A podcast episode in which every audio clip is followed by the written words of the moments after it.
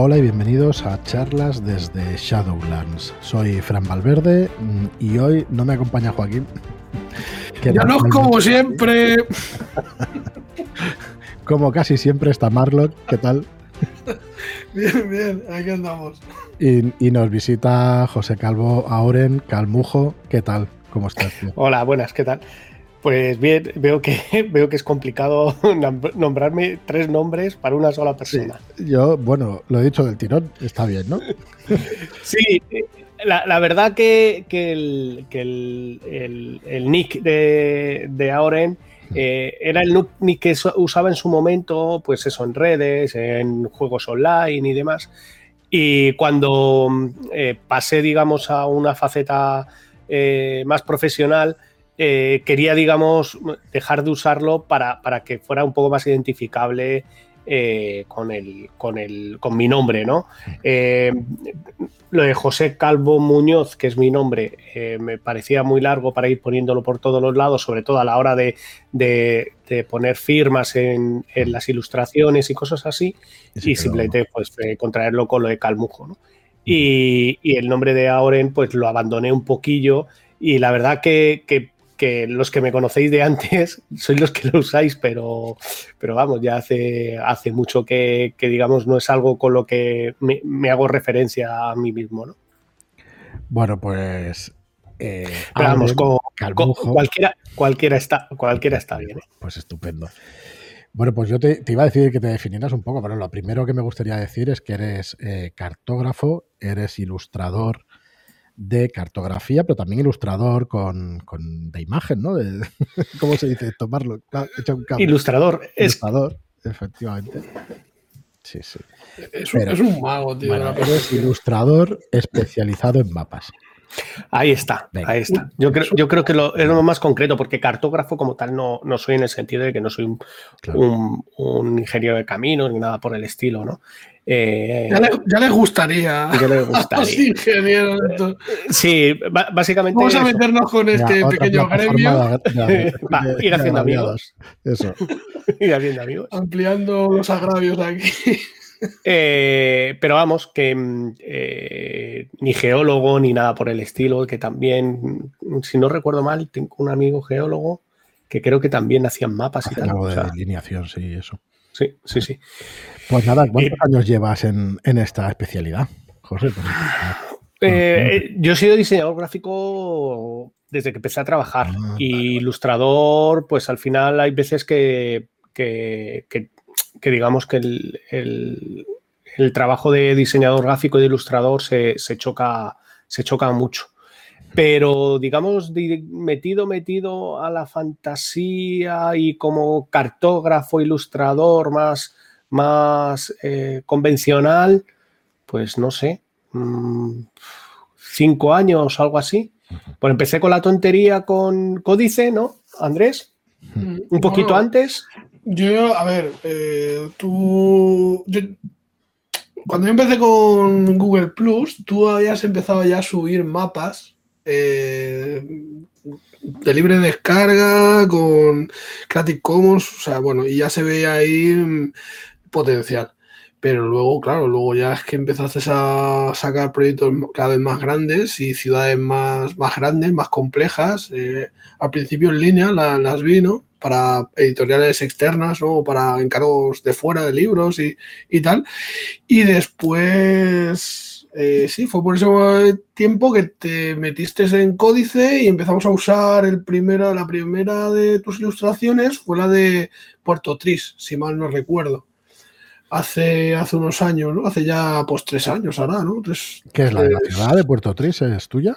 Esa es de Auren, que le pedimos, y ahí ya empezamos a trabajar y a hacer más cositas para los módulos. Incluso creo que hizo ya Sí, yo creo que antes incluso a eso ya había hecho alguna imagen para.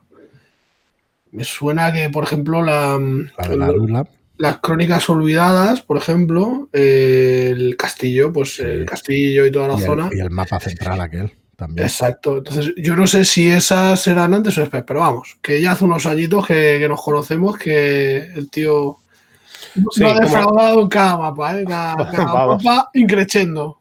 Totalmente. Sí, debe ser eso. Como ilustrador de, mapas, por decirlo de una forma, deben de ser como unos cinco años o, algo así, hmm. cuando empezamos con, los, mapas en descarga. Yo ya llevaba tiempo dibujando eh, mapas, digamos, ¿no? Obviamente, siempre para, para mis eh, partidas y demás, siempre he empezado a... Eh, eh, de hecho, de hecho, digamos, el, estilo que empecé a desarrollar o, he empezado a desarrollar de línea, color, que se ve en Puerto Tris, en los mapas de libre descarga, empecé a usarlo para una campaña que tenía yo con Dungeons and Dragons cuarta edición. El innombrable. No, bueno. Hay que le gusta. Ya no es la primera vez que lo No, no, si, hay de todo. a ver, eh, eh, eso es como, como todo, ¿no? Al final, pues es un juego que, que yo creo que su, su mayor handicap es haber eh, tenido la etiqueta de Dungeons and Dragons.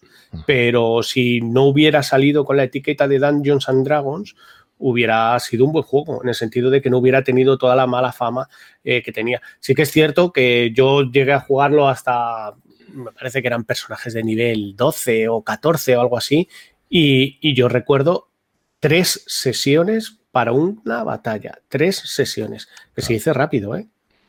Es muchísimo, sí. Serían espectaculares los combates.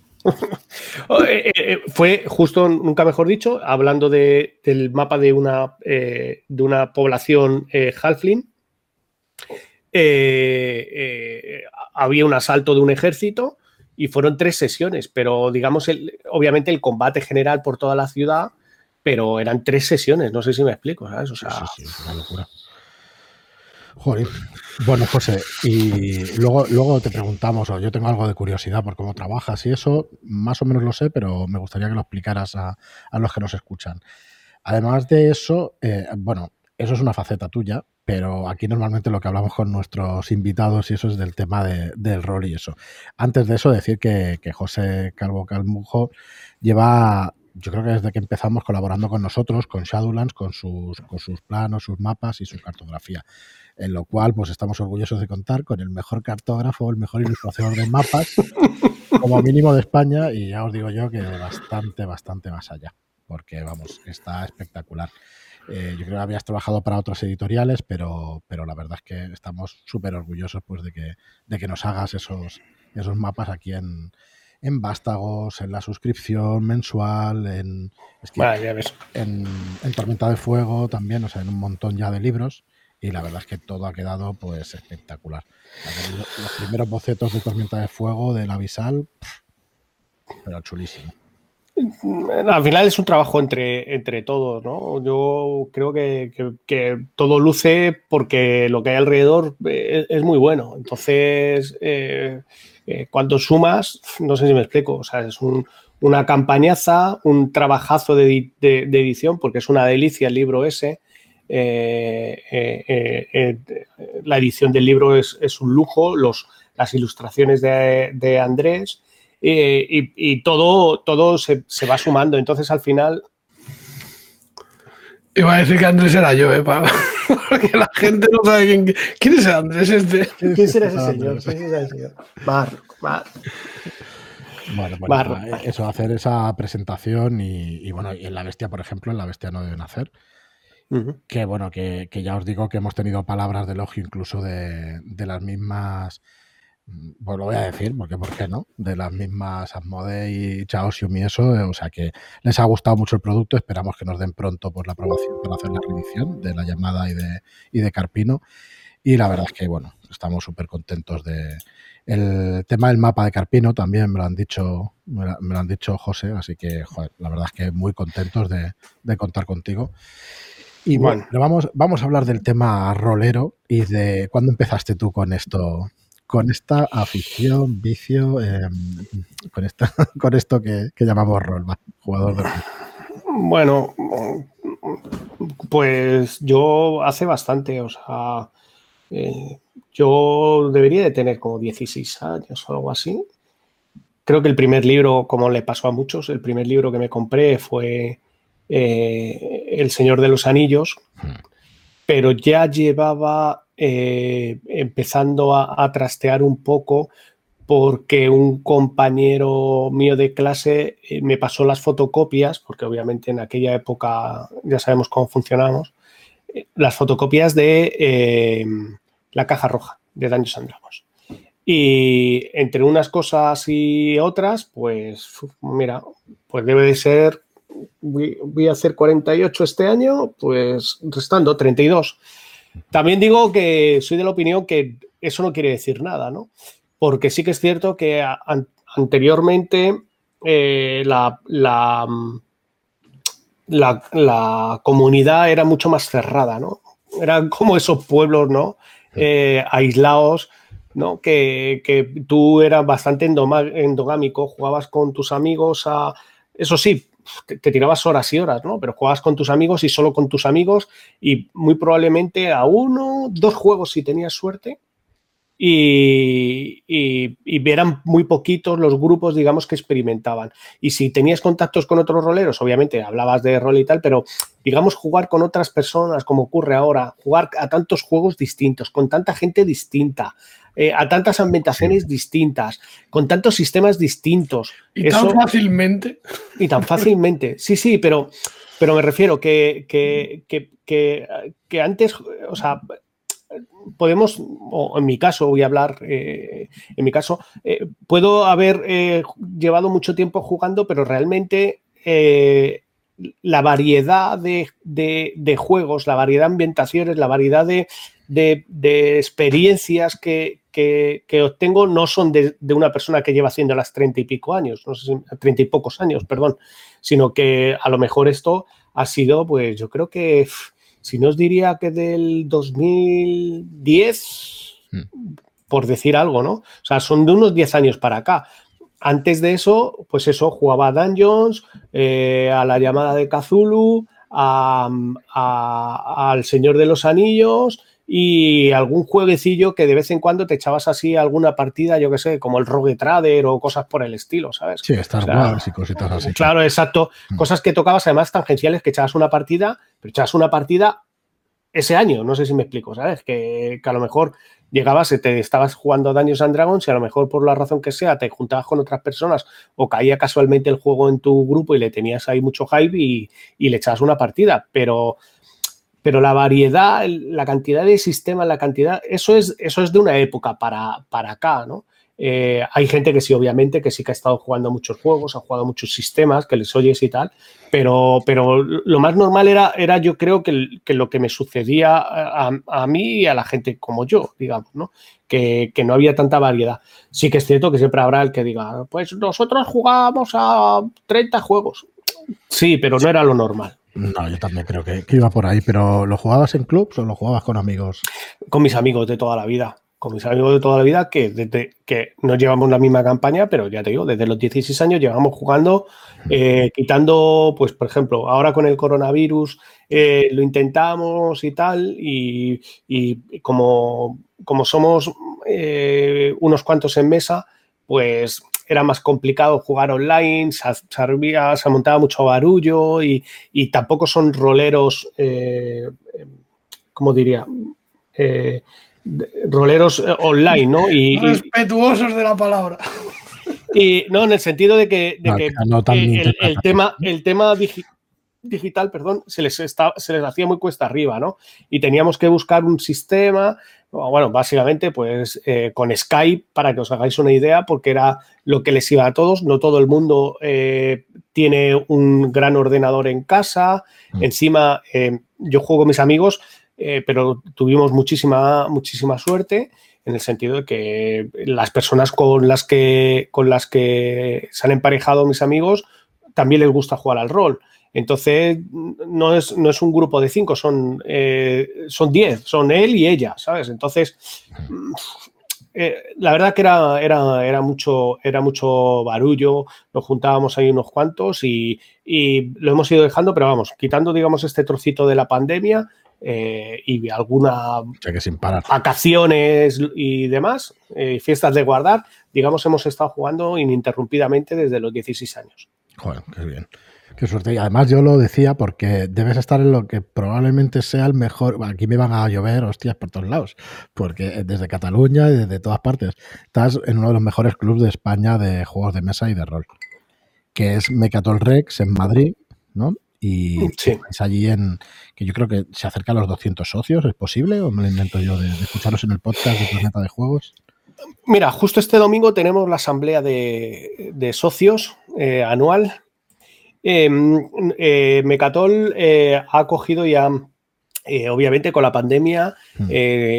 la Junta tomó una decisión además gente bastante cabal, eh, tomó la decisión de eh, varias decisiones. La primera de, ellas es que no íbamos a eh, no íbamos a tener nuevos socios, no íbamos a abrir las puertas a nuevos socios, porque el club iba a permanecer cerrado. Entonces no nos parecía lógico, aunque digamos los que somos socios no vamos, no, no somos socios realmente por, por el la finalidad no es ser socio para ir a jugar, sino la finalidad es mantener una asociación mm. eh, dedicada a los juegos. ¿no? Claro, dedicada al hobby. Y, digamos, no pagas para ir a jugar, ¿no? Pero al final es, digamos, un, beneficio eh, subsidiario que, cobra mucha importancia, ¿no? Entonces, eh, abrir a las permitir socios nuevos cuando el club iba a estar cerrado, eh, no nos parecía lógico. Y luego, eh, cuando se fueron abriendo las medidas y demás, eh, han mantenido con muy buen criterio, han mantenido con muy buen criterio unas medidas de seguridad bastante estrictas y, ¿cómo se dice esto? Y, y tampoco nos parecía lógico que si teníamos en aquel momento, te voy a decir un número 130, 140 socios, que ya nos costaba, digamos, poder reunirnos, abrir puertas a alguien que viniera, que primero, va a tener una experiencia devaluada, eh, no iba a conocer a todo el mundo. Eh, entonces, Claro, no, yo tenía en mente esa cantidad, pero la verdad es que no me acordaba, pero sí. Es, que, y ahora, y ahora lo que voy, perdonad que yo me enrollo un montón. Eh, deben de, en su momento debería haber como unos 160 o 170, algo así, pero, pero con la pandemia eh, entre el que, el que ha debido dejarlo por temas de trabajo, el que se ha ido a vivir a otro lado, el que no sé qué, no sé cuánto, sé que ha metido un pequeño bajón eh, en la asociación. Pero aún así, yo, creo que de los 130 no bajamos, ¿eh? será de las más grandes de España, sin duda. dejemos eso de la mejor que. la mejor, Hay unos, hay unos pedazos clubs. En Barcelona tenéis el Critic, que, que, yo recuerde, que también tiene bastante solera. Sí, sí, sí. Y aquí en Madrid hay alguna otra asociación, Dados, creo que es. Jugando con Dados también, que hay un podcast también. Pues eh, José sale de vez en cuando también en algún podcast de Planeta de Juegos, que te he escuchado varias veces. Y Ahí, un saludo Chechu y, y, Luis. y Luis, eh, que bueno, que son unos cracks y llevan un montón de años también haciendo podcasts y, y súper interesantes, además. Y bueno, que quien no lo conozca, que seguro que lo conocerán, pues que lo escuchen, que es Planeta de Juego, lo buscáis en cualquier plataforma y, allí los tenéis. Y que te iba a preguntar, José, ¿tú fuiste, es posible que fueras socio fundador de Mecatol, de No, pero habías, habías estado en junta y eso. Sí, fui el presidente durante dos años. Eh, sí, algo de eso. Eh, justo lo dejé eh, antes de la pandemia. bueno. Mi querido amigo Irra, eh, el pobrecito, eh, digamos, ha hecho una labor encomiable, ¿no? Para, de mantener, es el presidente que era presidente ahora, bueno, Irra y, toda, la, y toda la Junta, ¿no? No quiero, pero que me refiero que parece de alguna forma que el puesto de presidente siempre es un poco como el, claro. como el que tiene más responsabilidad y, y ahí vamos. A ver quién es el presidente a partir del domingo. Oye, explicaros un poco cómo funcionaba y ya entramos en detalle con las partidas que haces y todo eso. Bueno, ¿eres más máster o jugador? Máster. Vamos, indudablemente. Máster. O sea, yo he nacido para ser máster. O sea, ¿No te tú mi máster. o es que ya lo das por hecho? ¿Te gusta ¿Eh? más? ¿No te gusta jugar o es que te gusta masterear y ya está? Pues bueno, como os contaba, en su momento eh, al principio, ¿no? Cuando, cuando empecé a jugar con mis amigos, obviamente alguien tenía que tomar el papel del máster. Para empezar, el juego era mío, con lo cual eh, lo, era indudable que me, que me, iba a tocar, me iba a tocar ese papel. Con los años me he ido acostumbrando, cogiéndole, digamos, eh, eh, cariño y, disfrutando con, el papel. Y ha llegado un punto en el que en el que jugar juego, o sea, no obviamente pues siempre está bien sentarte al otro lado de la mesa, pero pero mm, no soy no, no disfruto, vamos, ni, ni un 20% que no diga que me lo pasen mal, pero por decir una forma, no disfruto ni un 20% que siendo máster. O sea, a mí me encanta, me encanta, me encanta masterar, que muchas veces es el, lo que estábamos, hemos hablado muchas veces, que coges y eh, con muchos jugadores tú llegas y les echas ahí una sardina y tú te sientas y se tiran con la sardina horas y tú sentado disfrutando tienes, tienes eh, butaca preferente en sus historias, en sus aventuras y, te lo pasas estupendamente bien, ¿no? O sea, que, eso, que yo a mí me encanta, me encanta ser máster. Sí, sí. Muy bien. Y venga, pues vamos a con, si quieres, con tus juegos preferidos o cuáles son los que has disfrutado más jugando, dirigiendo, mejor dicho. A ver, obviamente no voy a, no voy a desvelar nada. Eh, soy chico Dungeons and Dragons, así que eh, Dungeons and Dragons lo llevo en el corazón. ¿Y tu clase preferida? Clérigo. ¿De qué deidad? Uf, eso ya, por nada general, eh, suelo tirar a Lawful Good obviamente me tiré mucho. ¿Opinión, ¿Opinión acerca de la resurrección? Eh, no no hay que resucitar. No, caca. Caca, resucitar caca. No se puede molestar a los seres divinos con esas historias. ¿Qué es esto? ¿Qué es esto? El metro, unos entran, otros salen. O sea, no. Escuchad la palabra del Señor. Menudo cachondeo. Con Está muerto, déjalo, tranquilo ya. Déjalo al señor. Vamos a hacer una, estadística, los que pasan por aquí, a ver qué opinión tiene. Ya me encargo yo de, hacer la pregunta. La entrevista no. me interesa. Oye, ¿estás por la resolución o no? Además, no... y, ya vamos a continuar con las preguntas, eh, un poco siguiendo con la anterior. Eh, ¿Opinión acerca de los drones? Eh, em, paso palabra. Madre a ver, eh, eh, eh, pero, pero es que a lo mejor mi opinión es la opinión de, como digo yo, de alguien vejuno que tiene una visión distinta de, las cosas. a ver, si tomamos los, los draw de Forgotten y de Dungeons, son gente que está subyugada por, por una diosa en la que ha hecho, como digo yo, eugenesia y lo único que se ha dedicado es a criar eh, gente que se apuñala en las, eh, o sea, eh, se, apuñala por la espalda, lucha hermano contra hermano, familia contra familia. es, es el, juego que, que, su diosa les ha enseñado a jugar y, se han criado así. Y, y, es una sociedad criada sobre eso. Ahora, que surja una persona, como surgen todas las sociedades, que vaya contracorriente, vale. Ahora, que tú cojas y, hay más elfos draw que elfos luminosos, todos buenos y tal. Bueno, pues, ¿Eh? Se va de la al final. Se va, se va, se va. Pero, pero no porque digas que. Eh, no, la culpa la tiene Drift que quede claro. Mm, total, total. No, y, el que diga lo contrario miente. Y el que diga lo contrario miente. pero, pero me refiero que es una sociedad es una sociedad que, tiene unos valores como sociedad eh, muy particulares. Y, vistos desde nuestra sociedad, son valores malos, por decirlo de una forma, ¿no? No, no, son malos. son malos, pero que tiene su función, quiere decir que dentro, yo entiendo dentro de, la ambientación eh, es una raza, pues, bueno, una cultura que, coño, está guay para jugar, que, sean, que haya malos, ¿no? Sí, sí, no, pero que además es eso, es una, una sociedad en la que, en la que eh, eh, es una meritocracia eh, a los burros, pero encima llega un momento que tú puedes hacer todos los esfuerzos necesarios por escalar, puedes ser el más, la persona más traicionera, la persona más ladina, la persona con el pensamiento más retorcido, pero de repente llega tu diosa y dice, ah, hoy me he levantado con el día tonto, venga, eh, le, regalo, le regalo un peluche a todo el que me apuñala a esta señora. No sé si me explico. ¿eh? Entonces. es que imaginar vivir en una sociedad así, o sea, Sí, es como mínimo raro.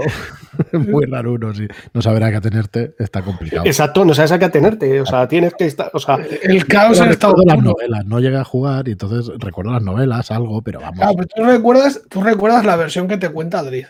La versión No, de Driz. No, hombre, pero Sí. ¿Te has leído la, la de la guerra de la reina araña? claro, por eso. Ah, vale, vale. Es que ahí hay No, otro enfoque. Ni me acuerdo, pero vamos, que tampoco tenía. eh, no sé, me, iba a decir, me gustaban más otras cosas, la Dragonlance y tal. La Dragonlance intenté hace unos años y no había manera de leerlo. Eso, no había manera. Se te pasa la edad y ya no puedes. Hombre, pero No, es que eso no son libros que han envejecido adolescente, tío. Sí, la verdad que sí. Sí, No sí, sé, pero vamos, que, que- que partiendo de ese hecho, y ahora vamos a decirlo en serio, partiendo de ese hecho, eh, el, el que, digamos, tú, eh, eh, un draw no, no nace siendo mala persona, sino que te, no, te acaban, sí. te- te acaban convirtiendo en mala persona. Eh, porque, porque vives una sociedad en la que aprendes a, a eso, a cuidarte de ti mismo a- y de, A ser psicópata. A ser un psicópata, efectivamente, con lo cual sí, sí. eso no y- quiere decir que seas malo, eh, o sea, que, No, que seas una persona que nace mala. Está claro. ¿Y qué te iba a decir? ¿Y Dungeons and Dragons durante todos estos años no lo has abandonado en ningún momento? He, he jugado a cuarta, o es que no, no me... Sí, sí, sí, te he escuchado. o sea, bueno, eh, de hecho, ahora, si queréis, lo tratamos al final de la, de la entrevista, de la charla y eso, porque has jugado a cuarta, ya has escrito para cuarta, has escrito junto con Iván Fernández Frías para cuarta Bridgewater. Quinta, quinta. Ay, perdón, para quinta, para quinta, por Dios. Quinta, se nos va. Ah, bueno. Eh, sí, sí, se me vaya la da esto. Y has escrito Bridgewater, ahora tratamos un poco, que estás ahí, bueno, te iba a decir testeo, pero no es testeo, porque ya la has jugado un montón de veces. La estás jugando para, para Shadowlanders y de hecho tienen que salir los vídeos ya dentro de nada, pero vamos a ver si contamos bien los tiempos para poder enseñar justo los vídeos cuando ya sepamos fechas definitivas de que salga. Pero antes de, de ir a Bridgewater, ¿qué más juegos va? ¿Cuál es tu segundo preferido, digamos? Bien, eh, bueno, eh, no es por eh, reír las casas, a- las gracias a la casa, pero obviamente la llamada de Cthulhu, ¿no? Eh, hay un, hay un, ahora mismo eh, yo diría que eh, Dungeons and Dragons, la llamada de Cthulhu, Espera, Dungeons and Dragons, ¿qué ambientación es la que más te gusta? Eh, yo he jugado siempre eh, a Dragonlance, ¿vale? Y cuando, digamos, ya olía eh, Dragonlance entre mis amigos, eh, hice ambientaciones propias. O sea, ¿Dragonlance antes de los dioses o después? ¿O la Eh, la antes de la guerra del caos. Ah, vale, vale. Antes de la guerra del caos. Y, y luego ambientaciones propias. De hecho, empecé. Marlock. Perdón, dale, dale. Sí, sí, es que va ahí a. Me hace gracia Marlock diciendo, pero antes de... Ah, vale, vale, vale. vale. Ah, vale. No, vamos a- Vamos a perdonar. Yo, yo- nosotros cuando empezamos a, a jugar, eh, que jugábamos eh, la caja roja famosa, eh, hice una ambientación que me que inventé, un horror, no quiero, ni, no quiero ni, ni hablar de ella. Imaginar, tenía 16 años, con las hormonas subidas, pues imaginar. O sea, todo tíos, o sea, no, no, voy a, no voy a descubrir nada nuevo, ¿no? Encima de los años 80, o sea que, que, no, no, voy a, no voy a descubrir nada nuevo, ¿no? Y, y- y que la ves y dices, madre mía, bueno. Eh, y, a partir de ahí, justo, digamos, justo, eh, estaban jugando con, con la, con la eh, caja roja o la BetMe, ¿no? La Basic eh, Companion, Master, eh, Expert y Mortal, ¿vale? Que es como se llama la edición, que nosotros la conocemos como la caja roja. Salió la segunda edición de, de Dungeons and Dragons, ¿no? Que yo creo que la que conocemos todo, porque yo creo que fue la que más. eh, bueno, todos los que en aquella época más jugábamos, porque fue un libro bastante más accesible que, que la caja roja, que solo se editó eh, eh, el nivel básico, y, es el que más con- conocemos. Y, por aquel entonces fue cuando me ya empecé un poco, digamos, más a indagar. Me hice con un libro de la Dragonlance que, que era realmente para la. Porque Advanced Dungeons and Dragons tenía una edición anterior. nosotros, la que vimos aquí en España era la 2, ¿no? Pero digamos, ya habían sacado cosas para la, para la, para la 1, ¿no? Me hice con uno de ellos y bueno, pues vamos, Dragonlance con eh, Advanced Dungeons and Dragons segunda edición, Dragonlance hasta la, hasta la muerte. Cuando salió tercera, eh, ahí ya eh, eh, cambiamos, efectivamente sí que salió, cambiamos, pero a mitad de, digamos, de tercera hice un reboot y, empezamos a jugar una ambientación eh, inventada. En cuarta intenté seguir la que ellos sacaban de, con, digamos, la ambientación core, esa que iban con el core, que no me acuerdo ahora cómo se llamaba ese mundo. Bueno, no sé si la cuarta es que como no sé nada de ella. Greyhawk, no. No, no, no, no, no. Era una que se inventaron ad hoc para el, para, el, para la, para cuarta. Sí, sí. ¿Y eres más de, jugar o de, bueno, de dirigir campañas, eh, digamos, oficiales o más eh, de cosecha propia? Si tengo tiempo, cosecha propia. Pero ahora en esta época, eh, las oficiales en quinta, pues obviamente a Conforto Terren, a Rens a, muerte. Y... ¿Y, de, y de las que han salido, ¿cuál crees que tiene lo iba a decir los mejores mapas, pero bueno, ¿cuál consideras que es la más eh, eh, a ver si soy capaz de, decir el, nombre eh, de este señor, de este señor. mapa, dice de ilustración de mapa. Sí, sí, dame un segundito porque, porque es que no soy, no soy capaz de, decirlo, tengo que mirar el nombre. O sea, sé quién es, pero yo para además para los nombres soy eh, Mike eh, eh Vale, sí, me suena Que es el, de los mapas que todo el mundo eh, hemos querido imitar, ¿no? y bueno, pues es el, digamos, el que durante los primeros libros fue, por llamarlo de alguna forma, el cartógrafo oficial de, quinta edición de Daños and Dragons, ¿no? Y. Y para mí es, o sea, vamos, ese señor, eh, ese señor eh, eh, no tiene nombre. O sea, el estilo propio, a mí me gusta incluso más que, que, este hombre que también se puso mucho de moda, que, es el que han cogido luego para los mapas. Ah. ¿Un tal Calmujo? No, gracias, hijo. No, que los hacen blanco y negro. Ah. A mí me gustan menos también. Sí, o sea, son a lo mejor para, de alguna forma más, más eh, útiles, ¿no? Por, llamarlo de una forma, pero vamos, los otros son mucho más pintas. Sí, pero son igual de útiles, o sea que bueno, pero vamos, no me lío. Y, en quinta, pues Reinos Olvidados. Es lo que, es lo que he estado jugando y, ahí, ahí le, le, hemos dado. Sí, pero no me has dicho el nombre de la campaña que más te ha gustado de las que han sacado oficiales. Un poco para, recomendar o a quién, o sea, ¿qué, campaña recomendarías a nuestros oyentes, aparte de Descenso a las Enteras de la Bestia? de Fuego y el Valle. de Fuego, exactamente. Bien. Pues a mí, eh, la, de la primera que sacaron, la de la de Rise of Tiamat, ¿era? Rise of Tiamat, esa, esa campaña tiene mucho potencial, pero eh, eh, está mal escrita. Eh, la tenían que haber enfocado de otra forma, tenía que tener muchas otras muchas ayudas, mm. tendría que, tener otra, otro enfoque distinto. ¿no? Es una, aventura con un gran potencial y además, digamos, va creciendo ¿no? y el, final de, esa campaña es épico, no puedo decir más. ¿no? y, y Em, eh, ¿cómo se dice esto? Auto de Avis, ¿vale? Eh, eh, hablando de Drows, es, un, es una campaña bastante, bastante chula.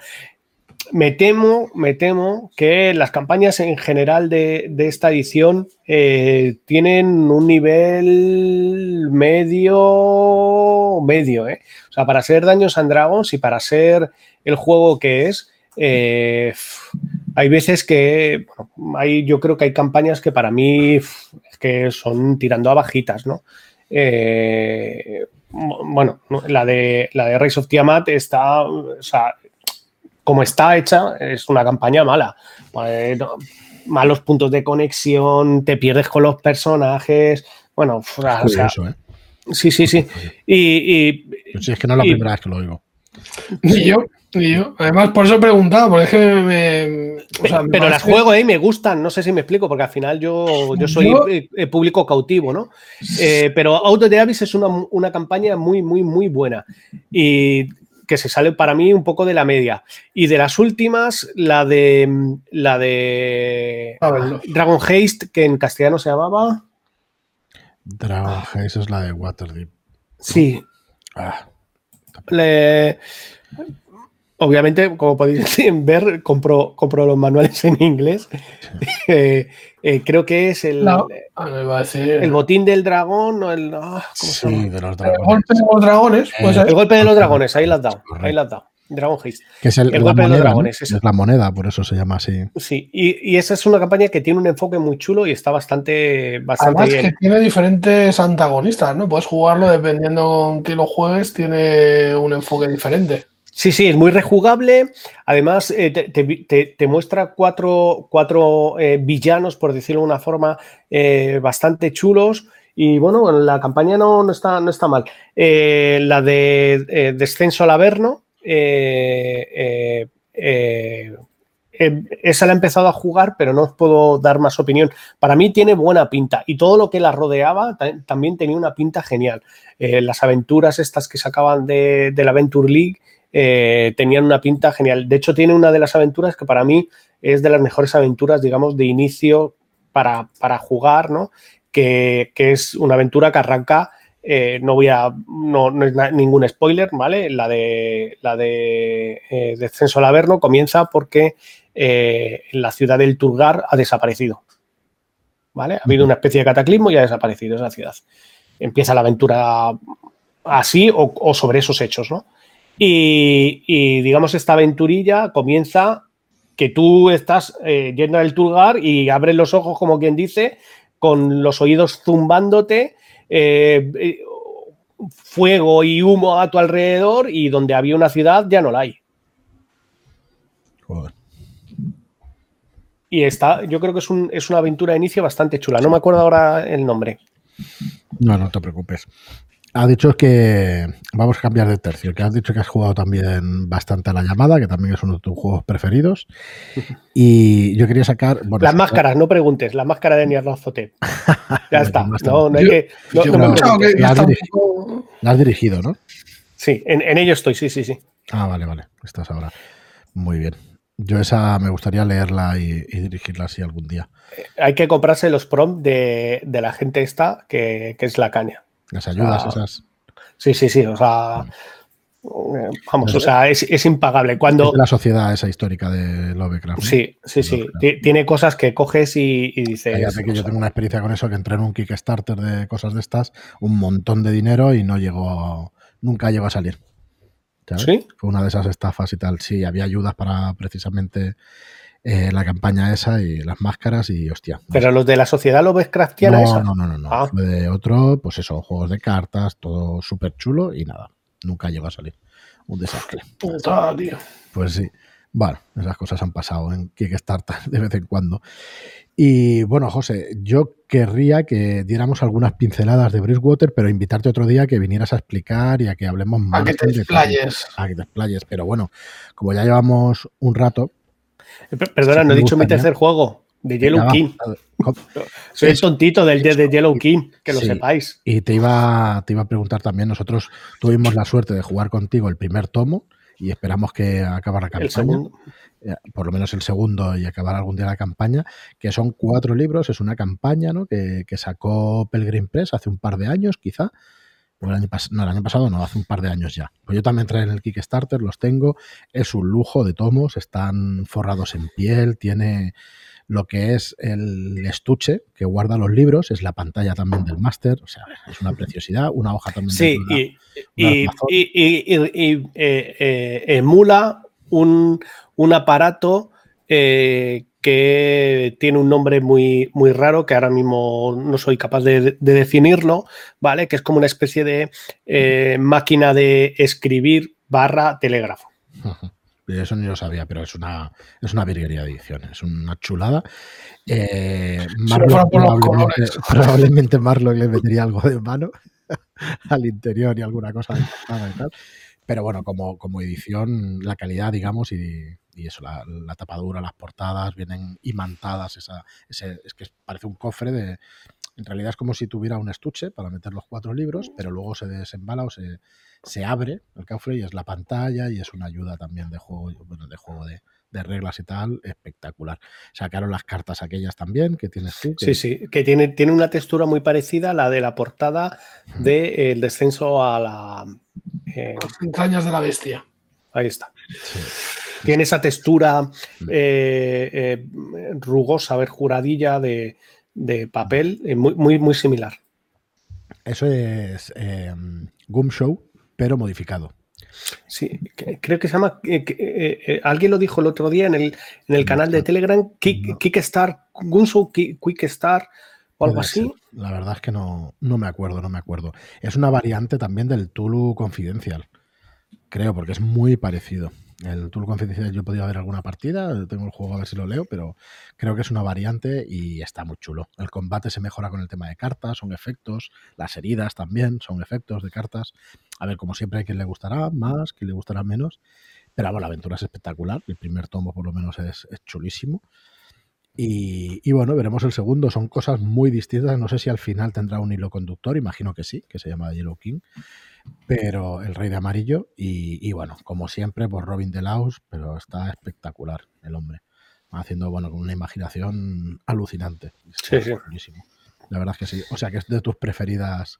Ahora mismo, a día de hoy, sí. Luego hay, digamos, juegos eh, que, es que llega un momento que, o sea, puedes decir, pero es que se pegan, como digo yo, en, el, en, los primeros puestos. Eh, para mí, eh, Mutant Gear Zero, todo lo de Fría Liga, en la caña. Eh, Sin a mí me encanta, porque es un juego que también le he dado muchísimo.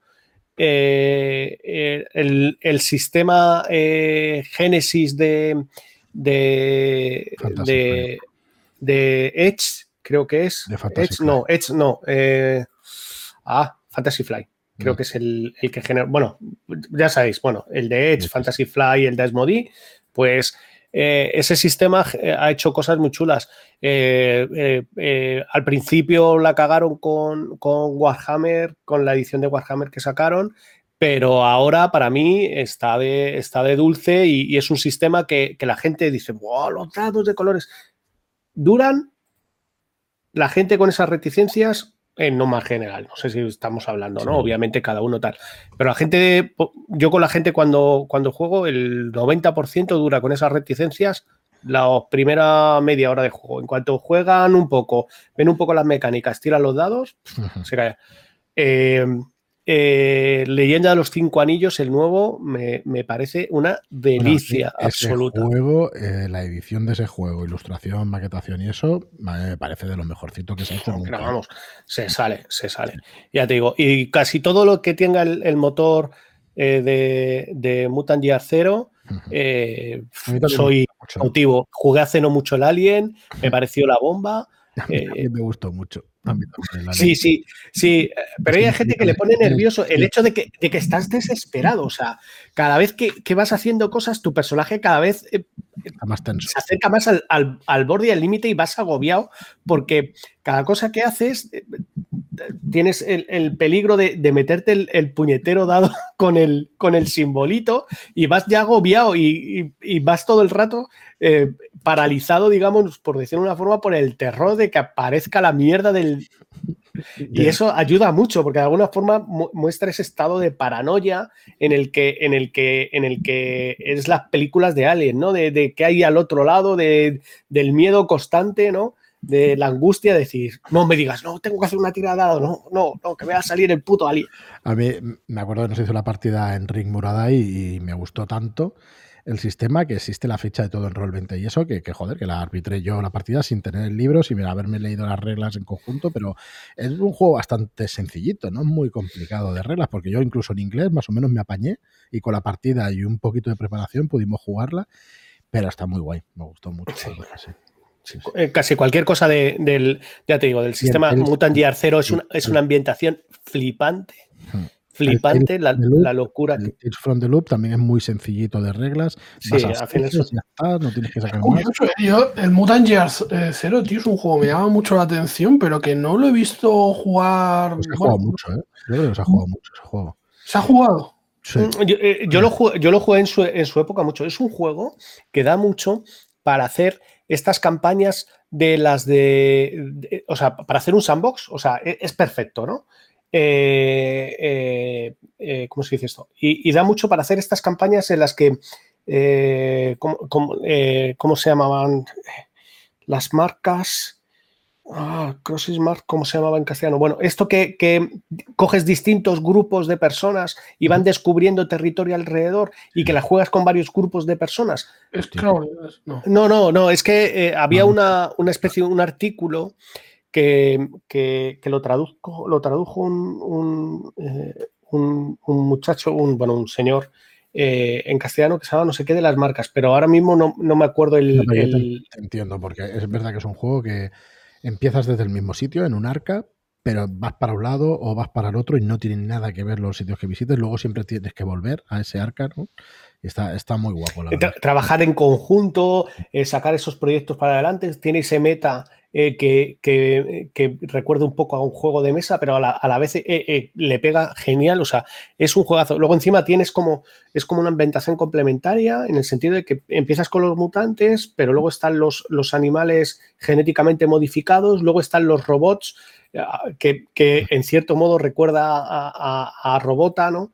Eh, esa eh, sociedad de robots que, se, se, van formando con piezas y no sé qué. Y luego la última, que es Elysium, que digamos eh, es, los, es, una es un juego posapocalíptico, ¿no? pues estamos hablando de, mutantes, estamos hablando de, de, animales genéticamente modificados y estamos hablando de, robots, ¿no? Pues eso, todo eso de, de haber una civilización, por decirlo de una forma, que fue la impulsora de todas estas cosas. Y, la cuarta, Elysium, juegas con, juegas con, ellos. Sí, sí. No, está muy bien, a mí también me, parece muy chulo. Bueno, pues José, vamos a presentar, no, es la presentación oficial. Y Forbidden Lands, que no hay que, no hay que olvidarlo también del mismo sistema. ¿Y es el mismo sistema? Con dados de 6 y. Hostia, ya eh, es, es, el mismo motor, sí. Sí, sí. Creo que, creo que usa dados de, de 10, creo que sí, pero vamos, ah, eh, eh, yo me lo he leído por encima y ahora, ahora tengo dudas, tío. Hace tanto que no, lo leí. Llega un momento, tío, que tienes, tienes un caos de reglas. Sí, es un caos de reglas de narices. Yo es que tengo los dados esos y diría que hay un poco de todo. Dados de 6 hay seguro, pero diría que también es verdad. ¿Sí? Que habrá dados de 10 y de 20 y eso. Igual va distinto, pero no, no sé cómo se juega, la verdad. Eso Mitchell ya, ya nos lo aclarará, porque ha hecho un montón de vídeos y ha hecho un montón de, cosas de, Forbidden Lands. Hablando de Michel, Cult, el nuevo Cult, el nuevo Cult se sale, se sale, se sale, juegazo, sistema. Eh, eh, hubo cuando empezaron los, los PVTA, eh, al principio me, gustó el sistema, me, me llamaba, pero rápidamente había una serie de, fallos que, no me, o, cosas o elementos que no me terminaban de convencer. Y, sin embargo, la iteración, la iteración para mí de Cult es la mejor de, para un PVTA. Sí que dicen que estaba más, más reglada, digamos, la historia, ¿no? Está la, tienes la historia, pero es la manera de jugar de los PBTA. A mí me convence un poco más, pero bueno, esto ya son opiniones que yo no tengo nada en contra de los PBTA. Me gustaría jugarlos cada día, o sea que no, no tengo problema. Luego otra cosa que ya te gusten más o tengas eh, predilección por una cosa o por otra. Bueno, vamos para Bridgewater, va. Vamos a por lo menos dar unas pinceladas y presentar un poco. estaría interesante eh, conocer eh, un poquito qué, se puede esperar de Bridgewater. Bien. lo primero que se puede esperar es que eh, aunque eh, corra bajo el motor de, del juego más famoso del mundo. Eh, hay problema. sí, de Dungeons and Dragons Quinta, aunque corre con el motor, es una aventura que, desde mi humilde opinión, es, es muy extrapolable a otros sistemas, ¿vale? a un PVTA, a un juego de, ¿cómo se dice esto? O sea, de lo que estábamos hablando antes, de mm, un Boom Show, es, es, muy, es muy extrapolable, ¿no? O sea, que, que, obviamente al final tienes que tomar una decisión, por decir algo editorial, ¿no? En la que dices, la aventura la tengo que sacar con un sistema, ¿no? Para, para que tenga un, una base, ¿no? Y que la gente eh, la juegue y tal. Pero, pero la historia yo creo que es muy exportable a, cualquier, otro, a cualquier otro sistema. Es una aventura, es una intriga, ¿vale? Intriga de terror, ¿vale? Eh, eh, la, aventura se sale un poco, yo creo, de, los, de, la, de la base o de, la, o de las aventuras a las que estamos acostumbrados. Obviamente no a lo que hace Shadowlands, pero me refiero a lo publicado un poquito más, más fuera y más, más oficial. Eh, eh, es una aventura oscura eh, en un mundo evidentemente humano. Bien, los, las otras razas han tenido una serie de problemas. Obviamente, bueno, las otras razas, cuando hago referencia a las otras razas, me refiero elfos, enanos y medianos, ¿no? Esas otras eh, tres razas han tenido serios problemas. Eh, elfos han pasado siglos y nadie ha visto a ninguno de ellos. Los eh, han sufrido una hecatombe, ¿cómo se dice esto? Em, alguna especie de racial, ¿vale? Han tenido, han tenido, han muerto muchos de ellos por una enfermedad, ¿vale? Y viven prácticamente retirados. Y los pocos enanos que uno puede ver van por el mundo con, máscaras y con, el rostro completamente tapado, ¿no? a través de esos respiradores y purificadores que, evitan que tengan contacto con el resto de, la sociedad. y por último. Es anterior a la pandemia, ¿eh? Sí, sí, sí, sí, esto es anterior a la pandemia, efectivamente. Y los, y, los medianos eh, eh, han sufrido un genocidio. Los enanos, cuando empezaron a enfermar, lo primero que echaron la culpa fue a los medianos, ¿vale? Eh, nadie se fía de alguien que está todo el día feliz y contento. Y, eh, echaron la, culpa a los medianos porque viajaban de población a población enana y decían que era el, vamos, eran el problema ¿no? de la enfermedad y dijeron, pues la mejor forma, vamos a acabar con absolutamente todos los medianos.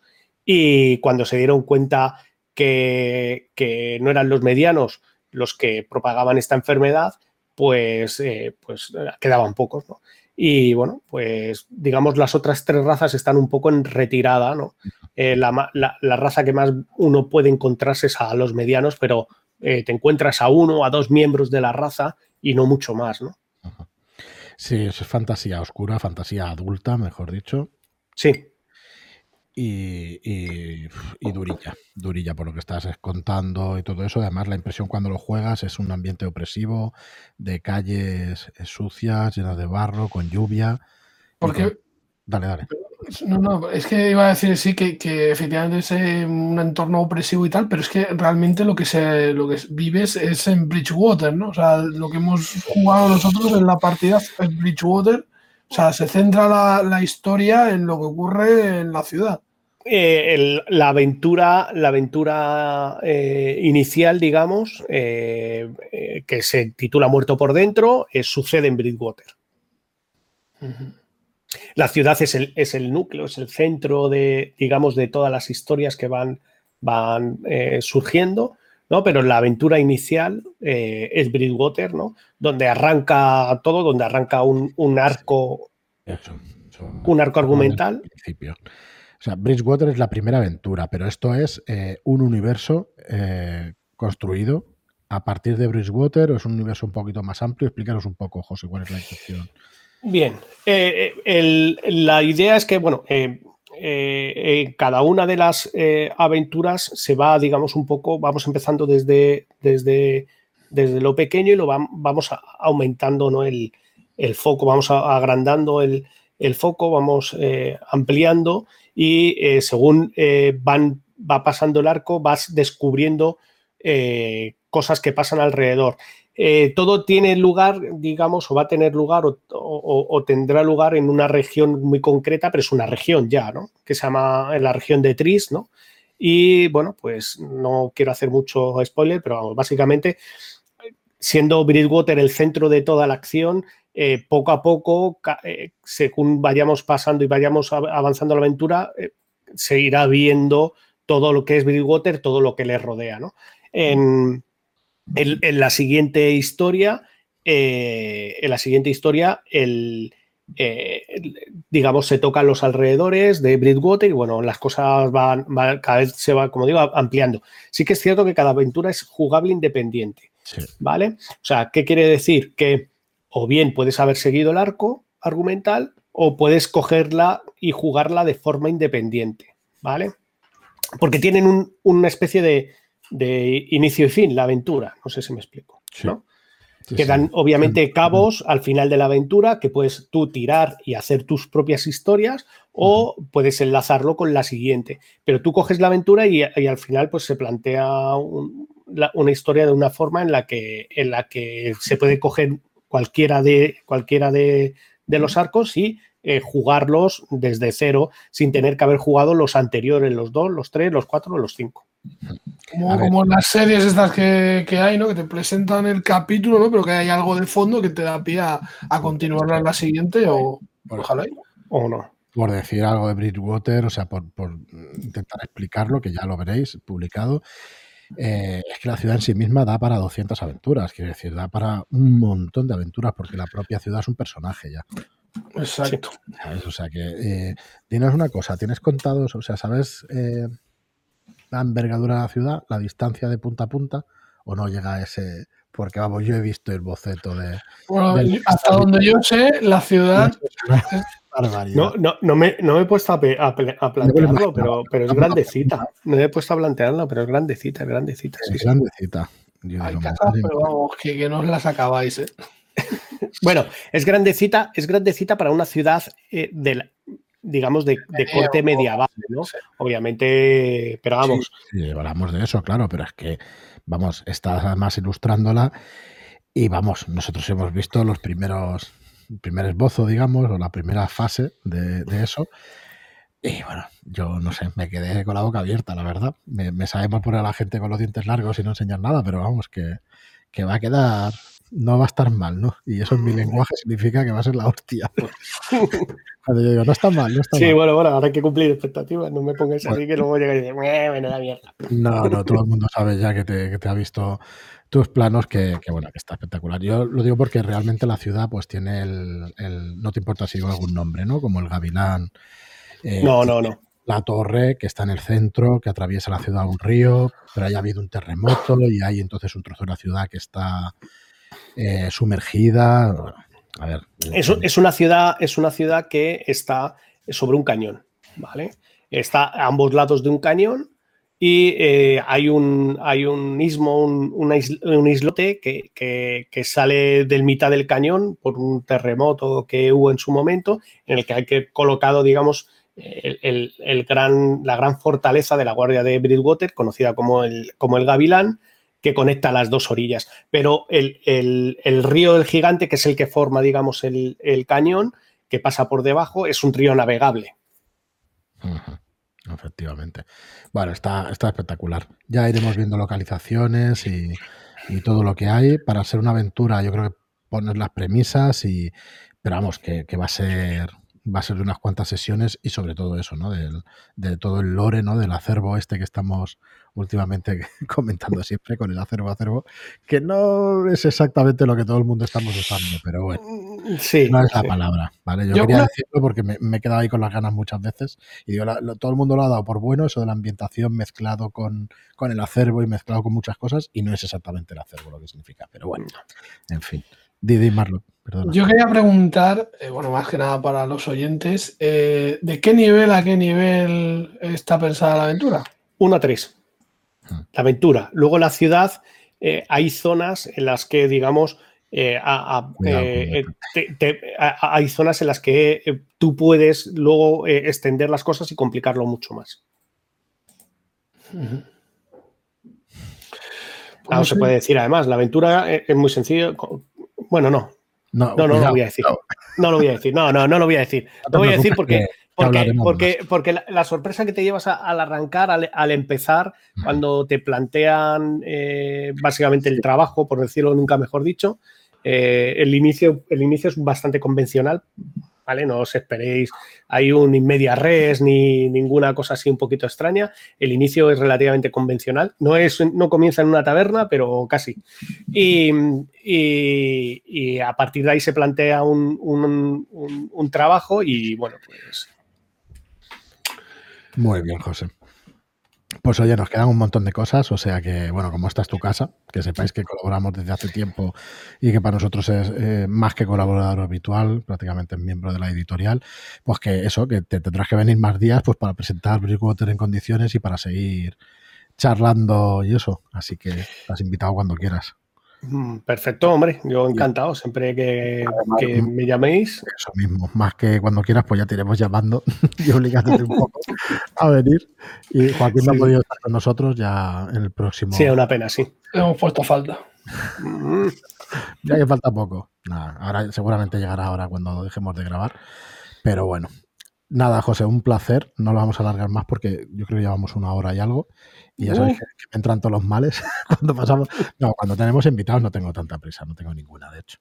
Pero bueno, ya, ya tendremos más oportunidades en cuanto se acerque un poquito la fecha de, publicación de Bridgewater para poderla presentar, para poder enseñar. Sí, que también esté mi compañero Iván, que le hemos escrito a, dos manos la, aventura. Sí. Y bueno, Mira, pues ya que lo dices, Iván Fernández Frías, que nos ha escrito también varios Shadow Shots, que, es escritor y que, bueno, hace escritura creativa y tiene una web también, y buena de papel, me parece que es.